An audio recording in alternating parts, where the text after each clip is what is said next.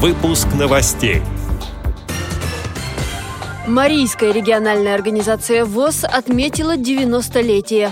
В России проходит тестирование по доступной среде. Вечер авторской песни и поэзии провели в Северо-Осетинском региональном отделении ВОЗ.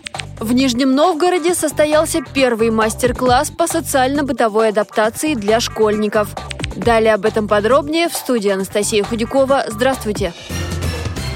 В Марийской региональной организации ВОЗ прошли мероприятия, посвященные ее 90-летию. На торжественное собрание в честь юбилея собрались руководители, активисты, ветераны, молодежь из местных организаций, учреждений и предприятий ВОЗ Республики.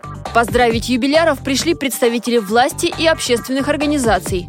Приветственный адрес направил президент общества Александр Неумывакин. Выступая на торжественном собрании, председатель Марийской региональной организации ВОЗ Владимир Ахрамеев рассказал, что организации есть чем гордиться. Развиваются предприятия ВОЗ в республике. В 2014-м хозяйственное общество «Канцблок Волжск» освоило выпуск картонной продукции. В прошлом году предприятие стало дипломантом всероссийского конкурса «100 лучших товаров России».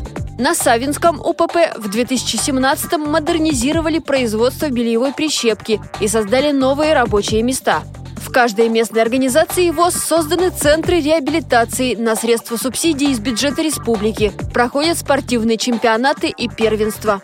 Активные инвалиды по зрению и в культурной жизни Мари Эл. Кстати, на юбилее не обошлось без концерта. Выступали самодеятельные артисты. Сообщает пресс-служба ВОЗ.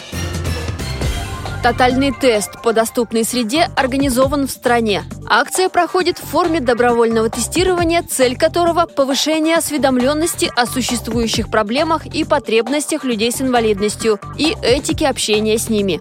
Специальный тест можно пройти онлайн на сайте академия-ds.рф.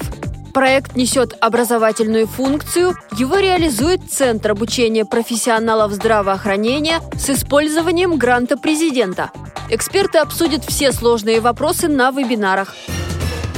Вечер авторской песни и поэзии прошел в Северо-Осетинском региональном отделении ВОЗ. Программу посвятили Международному дню инвалидов.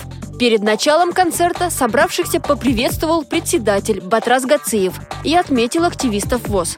Абакару Бахмудову, занявшему второе место на чемпионате России по пауэрлифтингу, он вручил грамоту от организации, а Сергею Харченко, бывшему председателю регионального отделения ВОЗ, мужественно исполнявшему свой долг и потерявшему зрение воину-афганцу, благодарственное письмо от Центрального правления. Оно подписано президентом Общества слепых с выражением искренних слов уважения и признательности за подвиг во время военных действий в Афганистане – в этом году отмечается 30-летие с момента вывода советских войск из этой южноазиатской республики.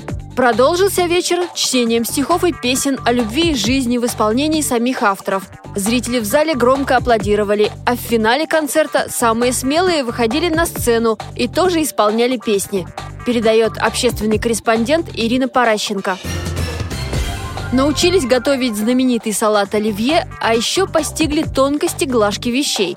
Нижегородская организация родителей детей-инвалидов «Перспектива» провела мастер-класс.